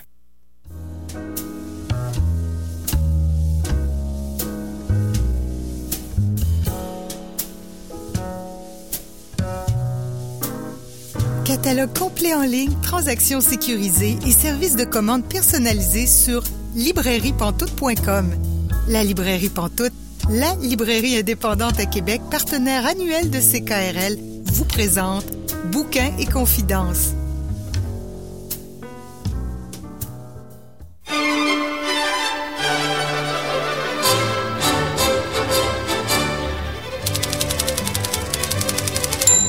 Julie Collin avec vous à Bouquins et Confidences jusqu'à 19h aujourd'hui. Et là, bonjour Vanessa Verger. Salut Julie. Toutes les deux, on a assisté à une activité euh, samedi soir et on s'est dit qu'on était pour en parler, même si c'est passé, même si on peut pas rattraper ça, parce que c'est une activité qui est récurrente. Donc, d'année en année, ça revient. C'est la nuit de la lecture au Québec. C'était la quatrième édition. Donc, nous, notre but ce soir, c'est de faire un état de ce qu'on a vécu samedi et de vous donner envie de mettre ça à votre agenda pour l'année prochaine. Parce qu'on n'a pas vu tout le monde. on n'a pas vu tout le monde non plus. Puis l'année prochaine, ça va être différent. Ça va être d'autres mondes encore. Donc, la nuit de la lecture, ce que c'est, en bref, c'est euh, des lectures, hein, comme ça le dit. C'est le format cette année, c'était deux auteurs qui étaient euh, jumelés. Un auteur qui choisissait un autre auteur avec lequel il avait envie d'être jumelé. Et il y avait cinq activités à l'heure pendant cinq heures. Donc, nous, on n'est pas capable d'être à cinq activités en même temps. On en a fait une chaque et on a même participé à une activité en commun. Oui, c'est celle de Fanny Britt et Chloé Savoie-Bernard, qu'on était toutes les deux. On était toutes les deux à 19h, qui était un hasard aussi, hein, qu'on était là toutes les deux. Oui. C'était pas prévu comme ça. on s'est repérés dans le clavardage. C'est ça, on, s'est retrouvés. Donc, euh, moi, j'ai commencé à 18h avec Isabelle Picard et Valérie Fontaine. Et Isabelle Picard, elle a lu Niche, tome 1, une partie du livre, évidemment. C'est quand même mm-hmm. un, bon roman. C'est un roman pour adolescents, si on veut. S'il faut vraiment catégoriser les livres. Et euh, euh, Jeanne, euh, c'est Jeanne, voyons, j'ai mal noté mon nom, je m'excuse. Valérie Fontaine, dans le fond, c'est Jeanne à la télé, je pense, le titre du livre. Donc, Jeanne à la télé, qu'elle a lu, un extrait, ça aussi, là, quelques petits chapitres. Les deux, c'était super intéressant on voyait une belle complicité entre les deux, mais ça, la complicité, c'est quelque chose qui revenait. Ah, c'est systématique. dans, toutes, les, rencontres, qu'on a assistées, c'est ça qui. C'est quasiment ça qui était le plus émouvant. Oui, vraiment, vraiment. Donc, ça, c'était à 18 h pour moi. Puis, on, est, on est plus dans les activités jeunesse. Je pense que les lectures de 18 h ça pouvait s'adresser peut-être un petit peu plus aux jeunes quand j'ai regardé la programmation au niveau des, des enfants. parce qu'en fait, il y avait de la programmation jeunesse puis en même temps, il y en avait adultes aussi à 18 h. Puis à 19 h, il y avait jeunesse un peu plus vieux, puis il y avait mhm. de l'adulte. Puis après ça, ben c'était il, plus adulte. Ouais, c'est ça. c'est ça qu'on visait. Donc là, c'est à 18 h. 19 h, on s'est retrouvés avec Fanny Britt et Chloé Savoie-Bernard. Euh, Fanny, Fanny Britt qui a lu euh, une partie de Faire les sucres. Chloé Savoie-Bernard, Sainte Chloé de l'amour. Mm-hmm. Pour toi, est-ce que c'était des découvertes toutes les deux? Euh, Fanny Britt, j'ai lu Les Maisons. Chloé Savoie-Bernard, j'avais déjà lu euh, Les femmes savantes, mais je, je pense que j'étais pas prête à ce moment-là. Pour vrai, quand, quand Chloé Savoie-Bernard s'est mis à lire Sainte Chloé de l'amour, moi, j'ai, j'ai- je me suis dit, bon, elle vient de voler la vedette, là. Il y a eu comme une progression. Je me suis sentie, je me suis sentie comme si j'étais sur place en train de me faire faire la lecture par cette femme-là qui s'approprie son texte, puis c'était d'une force fulgurante. Je, je ne peux pas décrire à la radio ce qui s'est passé, mais on dirait que, on dirait que j'étais sur le bout de ma chaise, puis que j'arrêtais de respirer, puis que je sentais que peut-être que tout le monde était dans la même situation dans son salon. C'était, c'était incroyable. Ouais, c'était merveilleux. Puis en plus, avant de commencer à lire, elle dit Ah, moi, je vais lire euh, ben, euh, ben simplement euh, mon texte comme ça. Tu sais, comme elle est en train de réduire un peu sa prestation avant de la faire. Là, moi, je me dis Ben non, mais elle est en train de lire et c'est magnifique, c'est merveilleux, là. Ouais, puis pourquoi, pourquoi briser l'ordre des poèmes pour le principe de juste sortir des poèmes au hasard quand on l'a construit de cette façon-là? C'est parce qu'on avait envie de le construire et de le lire de cette façon-là. Il, est- il est fait pour être livré comme ça, ce texte-là, et c'est fantastique. Je pense qu'elle disait euh, qu'elle était pour le lire platement. Puis je me disais Mais non, mais il y a plein d'émotions là-dedans, ça peut même pas être très plat. loin d'être plat. Hein, mais hein, mais hein. Puis ça a transparu dans l'explosion de commentaires, là, ça, ça, ça arrêtait pas du tout. C'est fou, je pense que c'était vraiment une découverte pour beaucoup de gens. Oui. Euh, Chloé Savoie-Bernard. Moi, je la connaissais un peu, mais euh, wow, ce livre-là, je l'avais pas encore lu, puis ça m'a juste donné envie de lire. Puis ça, c'est une affaire aussi, une constante. Moi, ma liste de livres à lire a augmenté, là, ce soir-là. Ah, c'est, problématique. C'est problématique. Oui. Tu on, on cherchait pas de nouveaux livres à lire. Non, on n'en avait pas besoin. C'est ça, il y en a plein d'autres. Mais c'est un beau problème. Toi, à 20 heures, t'avais pas d'activité. J'avais hein? pas d'activité à 20 heures. Moi, j'en avais Non, une. j'en avais une à 20 heures. T'en as- mais- c'est oui. à 21 heures, t'en as pas. C'est ça. À 20h, j'étais avec Anaïs Barbeau-Lavalette et Marie-Hélène Voyer. Donc, euh, euh, Anaïs Barbeau-Lavalette qui nous lisait un extrait de Femme forêt qui a été publié au Marchand de Feuilles, que je vais lire bientôt. Mais comme j'étais 300e en ligne à la bibliothèque en réservation, donc je suis rendue 161e, ça va bien, ça s'approche. Donc, j'avais très, très hâte d'avoir une idée de ce que c'est. Pour moi, c'était une belle occasion, justement, la nuit de la lecture, d'aller explorer des romans qui sont sur cette liste-là, puis qu'on qu'on reporte, qu'on reporte parce que des briques. Donc, euh, super intéressant, Femme Forêt, euh, qui a invité aussi, dans le fond, euh, Marie-Hélène Voyer, qui nous a lu un extrait d'Expo Habitat qu'elle a publié à La Peuplade. Puis, le début de son dernier, un essai de l'habitude des ruines qui est publié chez Lux. Puis, il y a vraiment, justement, on en parlait tantôt, il y a... Il y a vraiment des éléments qui se recoupent.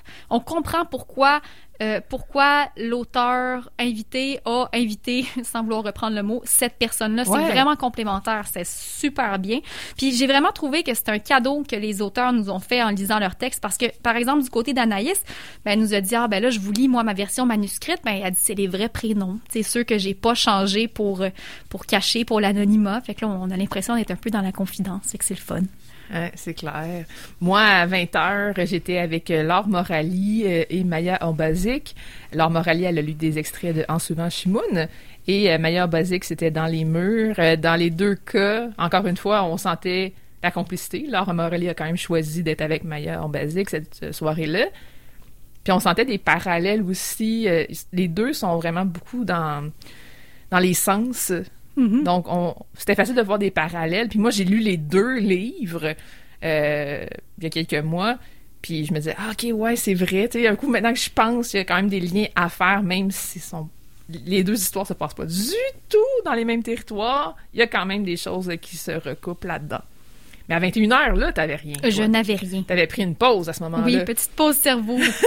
c'est quand même, quand même une soirée de 5 heures de programmation. Fait que quand on se prévoit Ouais. une programmation, si on veut se rendre à 22 heures, faut, des fois, euh, faut petit- Ben, il faut se rendre à 22h pour la dernière activité, mais qui finit à 23h. Exactement. Fait Donc, se euh, garde ouais, du petit jus de euh, cerveau. non, non, c'est sûr, c'est quand même euh, assez intense, mais ça, moi, je m'étais dit, OK, je vais le faire pour vrai. Puis, il faut savoir qu'on choisissait nos activités. Les activités duraient à peu près 45 minutes chacune. Mhm. Donc, on avait à peu près un 15 minutes entre deux activités. Donc, j'avais quand même le temps de me lever un peu puis de faire autre chose. Donc, à 21h, j'étais avec Alain Farah et euh, Frédéric Côté. Alain Farah, euh, c'était pour le livre 1000 secrets, 1000 dangers. Frédéric Côté pour Philibuste. Ce que j'ai vraiment aimé dans leur, euh, dans leur prestation à tous les deux, c'est qu'ils se sont euh, séparés la lecture. Dans le sens que dans 1000 secrets, 1000 dangers, il y a plusieurs personnages. Même chose dans Philibuste. Et euh, l'auteur lisait les textes de l'autre, si on veut. Ils, ils partageaient la lecture ensemble. C'était très dynamique. On voyait encore plus la complicité qu'on voyait dans toutes les autres avant. Ça doit être vraiment engageant pour le public aussi qui écoute Ouais. ça. Oui, vraiment, c'était intéressant. Donc, eux, ils ont vraiment préparé leur euh, prestation de cette façon-là. Donc, Frédéric Côté qui fait un personnage dans le livre d'Alain Farah, Alain Farah qui fait un personnage dans Philibuste, Frédéric Côté. Donc, vraiment, euh, c'était super. Puis, ce qui est intéressant aussi, c'est que Frédéric Côté a été une étudiante d'Alain Farah. Oh, Donc, c'est entre autres pour ça qu'il l'a invitée. C'est qu'elle a été une de ses étudiantes euh, il y a environ dix ans. Et euh, il était très fier qu'une de ses étudiantes en création littéraire publie un livre. Donc ça aussi, c'était assez émouvant. J'ai vraiment beaucoup apprécié ça. Et là, ça nous amène à 22 heures. Qu'est-ce que tu fais à 22 heures, toi? À 22 heures, j'étais avec Christian Guy-Poliquin et Antoine Desjardins, à défaut de pouvoir me dédoubler parce qu'il y avait quand même beaucoup d'activités intéressantes à 22 heures. Euh, donc, on est avec un doublé de la peuplade. Euh, du côté de Christian Gay-Poliquin, on présentait les ombres filantes. Puis du côté d'Antoine Desjardins, on présentait pas l'indice, indice des feux. Euh, puis les deux, bon, les deux sur la, liste à lire. Ce qui est intéressant avec cette lecture-là, c'est que, bon, après avoir écouté Anaïs Barbeau-Lavalette et Marie-Hélène Voyer, c'était bien intéressant. Euh, les, femmes, ce qu'elles ont fait, c'est qu'elles se sont séparées le temps en deux, puis elles ont lu d'un bloc. Ce qui est intéressant parce que quand on est dans le roman, on, prend plus de temps pour établir l'univers, puis pour, pour créer une ambiance, puis un contexte.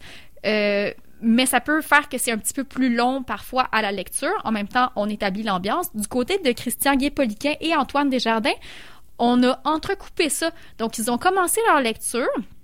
Là, ils arrêtaient un moment, puis c'est l'autre qui continuait à lire sa partie de texte. Puis là, il arrêtait, puis c'est l'autre qui continuait. Quand même des bons gros blocs, mais ça fait que ça crée un suspense. Puis les textes, les deux textes se déroulent dans la forêt, dans le boisé. Il y a vraiment une omniprésence de la nature. Puis un genre de de, de, mystère. On sait comme pas trop les bois ont comme une aura de quelque chose qui est dur à décrire. Fait que c'était très complémentaire. Euh, les deux ont fait une très belle lecture. Moi, ça m'a vraiment interpellée. Surtout Antoine Desjardins. Euh, je m'étais jamais rendue à... J'ai vu son livre, j'ai lu la quatrième de couverture, j'ai fait « Ah, les bouleversements climatiques. Ah, je sais pas. » Puis je l'ai pas ouvert mais sa performance, ça m'a complètement renversé. J'ai adoré. Donc, euh, je suis en file à la bibliothèque maintenant. c'est ça que je disais, hein, ça nous crée des besoins de lecture. Moi, à 22 heures, j'étais avec notre chroniqueuse, Vanessa Bell, euh, qui euh, lisait des textes. elle avait invité Annie-Claude Thériault. Anne-Claude Thériault que j'avais déjà lu il y a quelques années, mais j'avais pas lu le livre qu'elle était pour lire cette fois-là. Donc, Anne-Claude Thériault, je la connais pas vraiment, à part avoir lu un livre d'elle. Mais été vraiment une super belle découverte pour moi, là. Mais vraiment beaucoup. Euh, j'ai vraiment craqué pour cette personne-là. Puis j'ai hâte de lire euh, Les Folies, parce que c'est ça qu'elle a lu, entre autres. Elle a lu aussi euh. Vanessa Bell, de son côté, elle a lu Un bout de deux rivières. Mais ça faisait écho à quelque chose qu'Annie-Claude Thériault avait fait. Euh, vraiment, on voyait leur complicité aux deux encore plus fort. Je trouvais que mm-hmm. c'était dans, la progression de la soirée, la complicité de plus en plus forte, on dirait à ce moment-là. Euh, Vanessa Bell, elle a lu aussi euh, un texte qui a été primé, qu'elle a publié dans Estuaire 1981. Je vais dire 1981. 181. Je me J'oserais pas dire. Est-ce que tu es capable, toi, de le dire, le, titre euh, du, du texte? Euh, je peux l'épeler. Oui, c'est ça. On peut tous l'épeler, je pense. Hein? C'est F-O-E-H-N. Pas sûr que ça se prononce Fouen. Non, c'est ça. faudrait vérifier. C'est dans 181 estuaires. La thématique, c'était joie. Mais oui, en effet. Puis, c'est ce qu'elle expliquait aussi, c'est que euh, c'était une commande qu'elle avait eue avant la pandémie. Oh. Puis il a fallu qu'elle l'écrive pendant la pandémie. Donc, c'est sûr qu'elle filait pas très joie. Mais euh, ouais, c'est super intéressant. Donc, les deux, euh, vraiment une super belle complicité. Euh, leur texte se faisait écho. Les, les, textes de une parlaient à l'autre et tout ça. Donc, vraiment, c'était super. Et dans les deux cas, nos activités de, de, 22 heures se sont prolongées un peu. Hein. Absolument. Moi, je les ai trouvés très généreux. On a dépassé le temps. On a pris le temps de répondre aux questions. J'ai trouvé que, justement, on était très généreux avec le public de ce côté-là. Merci beaucoup, euh, Vanessa Berger, d'avoir parlé avec moi euh, de la quatrième nuit de la lecture au Québec. Ça fait plaisir. On se donne rendez-vous l'an prochain. Ben oui, à, l'an prochain pour ça. Puis sinon, on va se retrouver avant ça. Ben donc, on s'en va écouter euh, une entrevue que j'avais réalisée avec Nicolas Lévesque.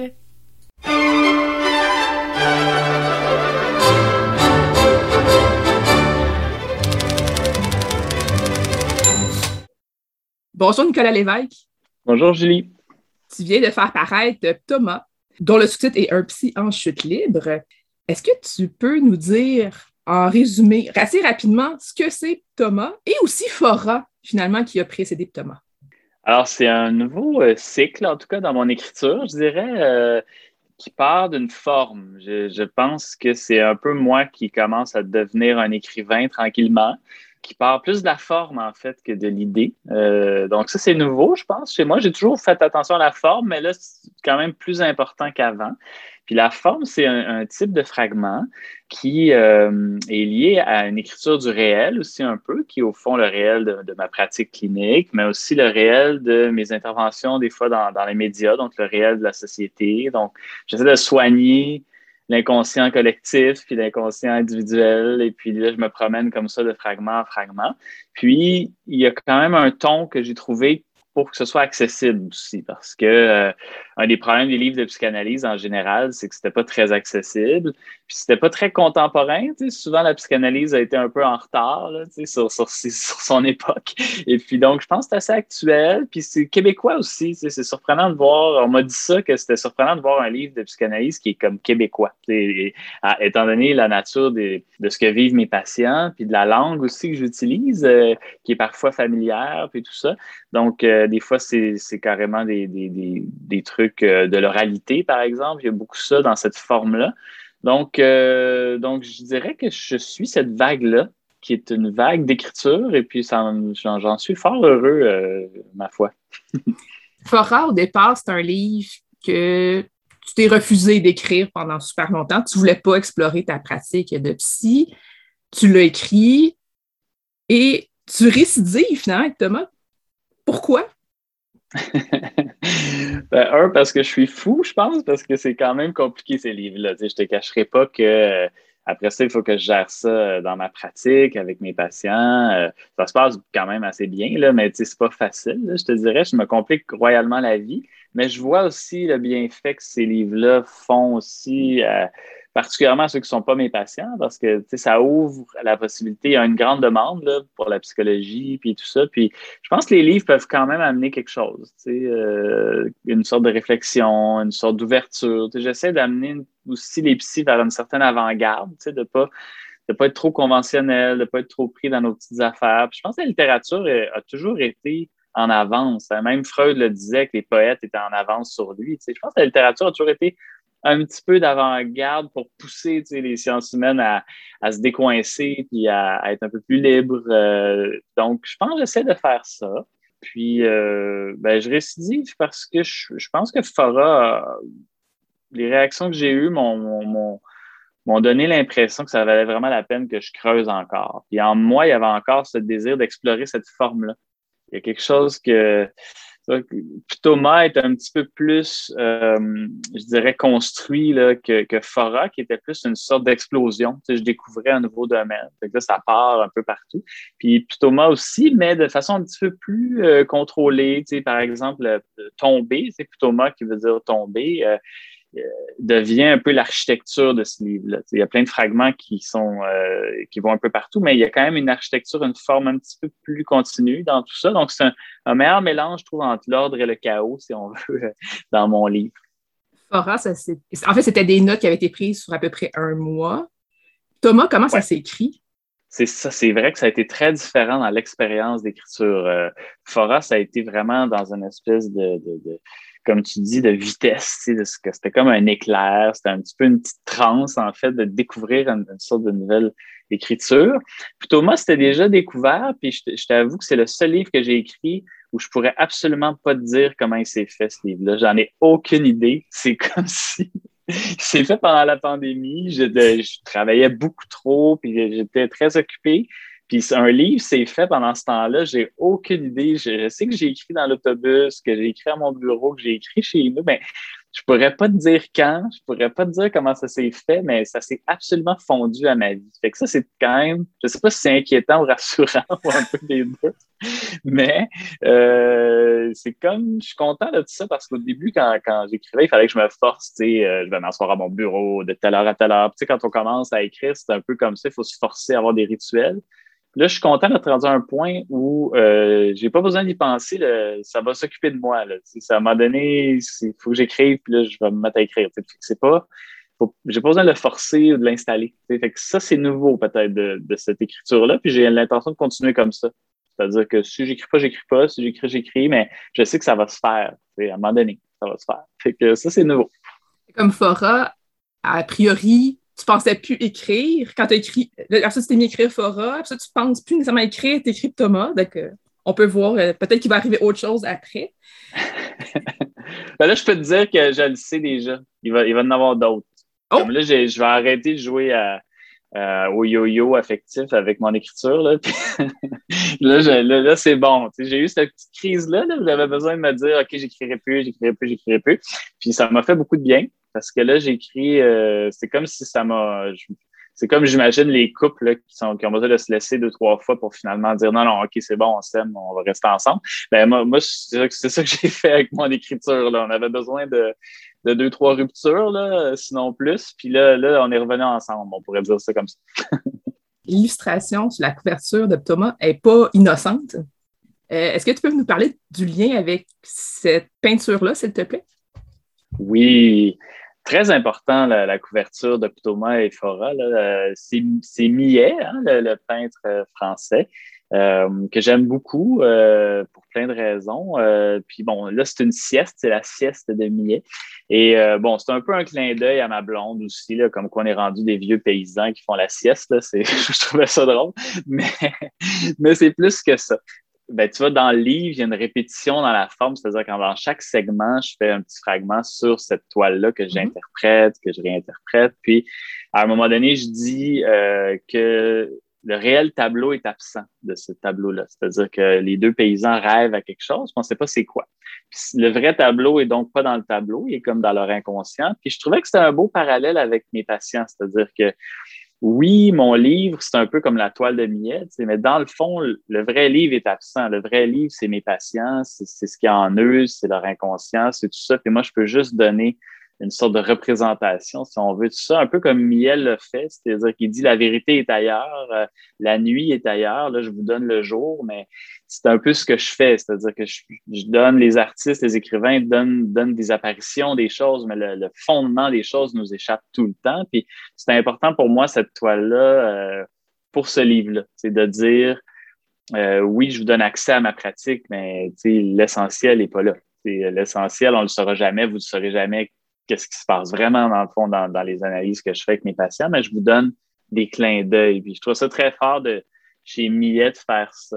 C'est aussi chez Millet une forme de, genre de réalisme en peinture qui est venu avec le protestantisme après, entre autres, c'est-à-dire qu'on a arrêté de peindre des anges puis des, Jésus, des représentations euh, vraiment christiques euh, spectaculaires, puis on est allé vers plutôt les paysans, le réel, et puis, euh, après ça, Van Gogh a été très inspiré aussi par ça. On voit déjà dans la toile qui est là des touches où on se dit, ah, ah, là, ça annonçait déjà un Van Gogh ou d'autres choses. Donc, euh, puis mon écriture est un peu une sorte de réalisme aussi, d'une certaine façon. Tu sais, je, mets qui n'est pas un réalisme plat, c'est quand même un réalisme où il y a des touches de, pinceau, si tu veux, il y a de la création aussi. Donc, euh, je trouvais que c'est assez parfait comme toile pour mon livre tu dis que c'est beaucoup des, moments avec tes patients, des choses comme ça, mais c'est au-delà de ça, c'est beaucoup de réflexion sur la société aussi.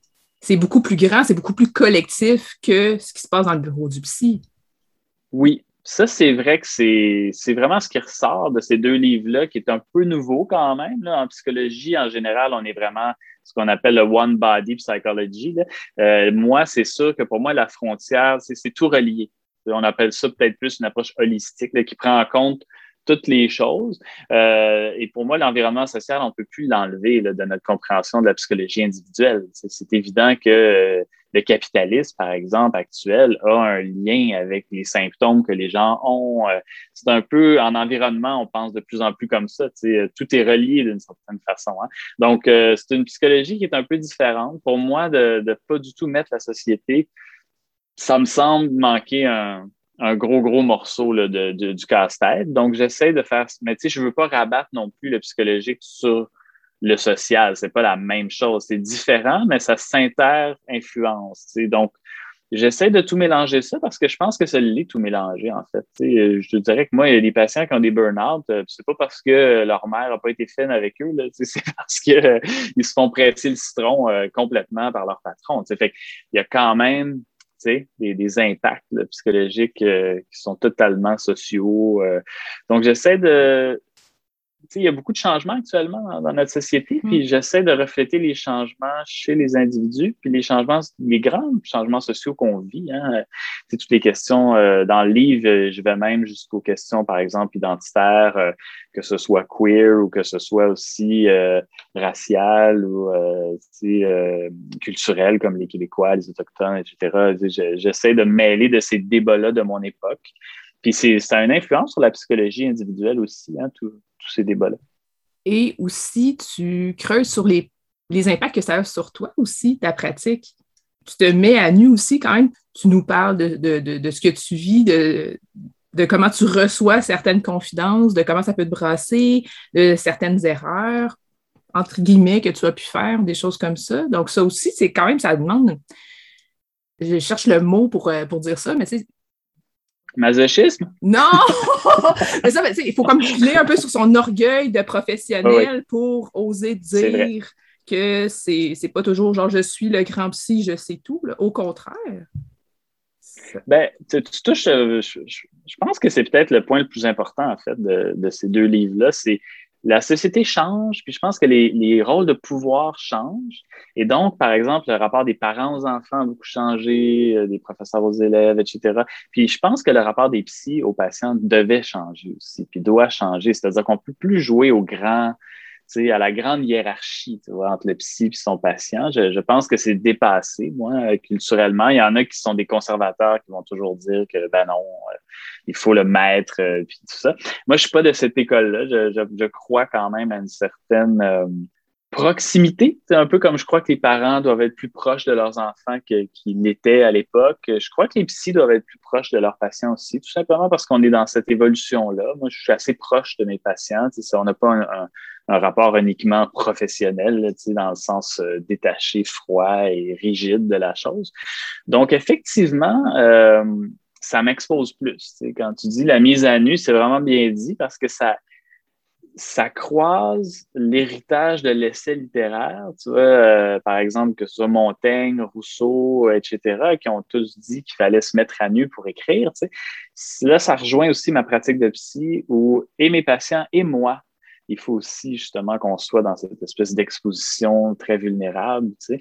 Fait qu'on dirait que toutes mes pratiques se, se rassemblent dans ce que tu as bien vu comme il y a un risque, hein? il, y a, comme une vulnérabilité euh, à faire ces livres-là comme à faire ma pratique. Puis c'est pour ça que c'est des livres difficiles à, à faire. C'est pas confortable. Ce serait plus confortable pour moi de faire, euh, je sais pas moi, une fiction sur un extraterrestre qui débarque. Là, je, ça serait pas mal reposant pour moi. Ou de faire un grand roman, euh, je sais pas, là, du 15e siècle. mais c'est pas ça que je fais. Je suis un peu dans le risque que ça m'atteigne, que ça atteigne les autres. C'est un livre, c'est pas un livre du confort. En tout cas, c'est pas une écriture, euh, je dirais, du retrait. Je me plonge, je me mouille, puis euh, c'est ça qui est ça. tu disais tantôt qu'avec tes patients, des fois, il faut comme récupérer ça un peu, le fait que tu t'exposes dans les livres. J'imagine que tu leur demandes pas de, permission avant d'écrire, euh, surtout que j'imagine que Fora, il s'y attendait pas du tout que ça sorte. Est-ce que des fois tu te censures? Est-ce que des fois tu te dis, j'irai pas là? Est-ce que des fois, il y a certains fragments que tu, tu te dis, non, je ne publierai pas celui-là finalement parce que l'impact pourrait être trop grand sur mon patient? Ah oui, mais constamment. C'est constamment ça, c'est sûr. Il y a énormément de censure dans cette affaire-là. Euh, peut-être moins dans la phase d'écriture, mais c'est clair que je me relis, puis je, il y a beaucoup, beaucoup de choses qui sautent, là, euh, puis que je reformule, puis tout ça, puis j'essaie de fonctionner comme euh, le, le, travail du rêve chez Freud, il y a la censure, puis plus la censure est élevée, plus il faut qu'on transforme le rêve, c'est-à-dire que c'est un peu ça dans mon écriture, plus je sens que c'est délicat, plus je transforme il y a des fragments qui sont carrément de la fiction là, dans mon livre, parce que ça part d'un grain de réalité, mais là, je me dis, ah non, ça, ça n'a pas d'allure que, que, je publie ça. Fait que là, je le changeais, puis ouais, ça n'a encore pas vraiment d'allure, puis là, je le changeais, puis je le changeais, puis finalement, ça devient carrément quelque chose qui n'existe pas tant que ça. ça, c'est bien. Puis il y a des fragments qui, au contraire, j'ai écrit dès du premier coup, qui sont restés comme ça parce que je me disais, ben, dans le rapport avec ce, patient-là, c'est ça va, il n'y a, y a, aucun, aucun problème. Je pense pas que je pense que ça va bien passer, on a déjà parlé de tout ça. Puis j'amène des choses que les patients, quand même, on a déjà discuté. Ils sont, sont jamais surpris par le contenu. Je te dirais qu'ils sont plus troublés en général par les fragments qui les concernent pas eux. Parce que les fragments, s'ils tombent sur un fragment qui les concerne eux, ils sont souvent un peu déçus parce que c'est comme, ben oui, euh, c'est sûr qu'on a vécu ça, mais c'est quoi cinq lignes par rapport à cinq ans de, thérapie? Mm-hmm. C'est pas grand-chose. Mais quand ils lisent les choses sur les autres, là, là, ils commencent à, des fois, il y en a qui commencent à se comparer. Puis, bon, puis là, il y a des enjeux peut-être un petit peu plus euh, complexes qui, qui, qui, se mettent en branle chez certains. Mais, mais comme tu vois, fait que je pense à ça aussi. Et je me dis, OK, si mes patients lisent aussi les autres, il faut aussi que je fasse attention à cette dimension-là. Donc, je fais attention à beaucoup de choses. Il y a, un abandon dans l'écriture, mais je ne te cacherai pas qu'il y a aussi euh, une, grosse surveillance de moi-même. Si j'ai pas le choix. je peux pas, je peux pas être euh, négligent par rapport à ça. sinon, je, je vais blesser du monde. Puis aussi, je, je, te dirais, mon quotidien, ça, va être l'enfer aussi. Donc, j'essaie de faire attention à ça beaucoup. Ben, j'imagine que ça peut donner des pistes pour travailler avec certains patients, mais en même temps, des fois, ça peut aller trop vite pour eux aussi. Là. Fait faut, comme doser un peu, il y a comme une responsabilité qui est liée à la publication de ces livres-là. Oui, tu le dis bien. C'est que des fois, je me dis, OK, ben ça, c'est sûr qu'on va pouvoir en parler, puis ça va juste nous faire avancer, puis ça va être parfait. Puis, euh, mais tu sais, j'évite la plupart. C'est pas un livre qui est fait pour mes patients. C'est ça qui est important de comprendre. C'est ma pratique, c'est fait pour mes patients. Puis les livres, c'est fait pour les gens qui sont pas mes patients, en fait. Tu vois, fait que je pense aussi à me dire, tu sais, j'écris pas des fragments pour faire avancer les thérapies. Tu sais, c'est pas ça le but. Euh, ce serait un peu weird, là. Tu sais, je suis capable de leur dire ce que j'ai à leur dire. Tu sais, si je sens qu'il faut travailler quelque chose, je vais pas passer par un livre pour leur dire, là. Tu sais, je leur dis tout simplement. Fait que, fait que c'est ça qu'il faut comprendre. Fait que c'est pour ça aussi que je te dirais, euh, il faut qu'ils me partagent, mes patients. ça, c'est quand même, à quelque part, je trouve ça sain. Parce que des fois, la thérapie, tu vois, les psychanalystes ont beaucoup les, les purs et durs créent une pratique où ils existent plus. C'est comme des fantômes derrière le divan qui disent pas un mot puis qui, qui n'existent pas vraiment dans la vie extérieure. sais Puis à quelque part, je comprends très bien pourquoi ils ont fait ça, parce que à quelque part, c'est beaucoup plus facile, d'une certaine façon. Euh, c'est beaucoup plus facile de s'entendre avec une variété de monde quand, quand on disparaît comme ça puis qu'on les provoque pas beaucoup. sais. Moi, c'est sûr que j'ai une pratique qui provoque un petit peu plus euh, parce que j'existe plus, je parle plus, j'écris, euh, bon, je passe à des émissions de radio, des choses comme ça. Fait que c'est certain que euh, je peux je peux arriver, mettons, la semaine prochaine, je vais recommencer à travailler, puis là, ils vont me dire Ouais, je t'ai entendu avec Julie Collin, t'as dit telle affaire. Euh, tu sais, je suis pas d'accord, je sais pas quoi. Tu sais. Fait que, fait que c'est ça que ça, ça, ça épice ça épice les séances, mais moi, je trouve que ça fait des, ça fait des thérapies plus fortes, je trouve, au, final. On traverse plein d'affaires. Fait que, ça, après quelques années, là, quand on a traversé tout ça, on, commence à être solide. Ouais. Merci beaucoup à Nicolas Lévesque de nous avoir parlé euh, de Fora et de Thomas. Euh, Thomas qui vient de sortir euh, au mois d'août 2021. Merci beaucoup. Très gentil. Salut.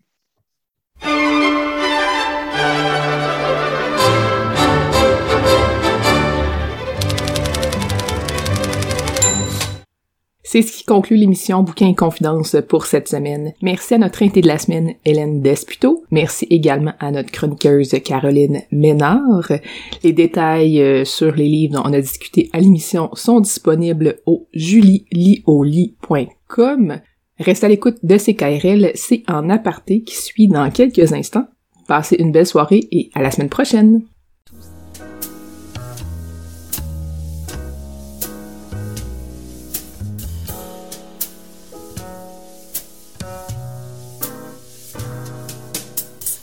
La librairie Pantoute, la librairie indépendante à Québec, partenaire annuel de CKRL, vous a présenté Bouquins et Confidences.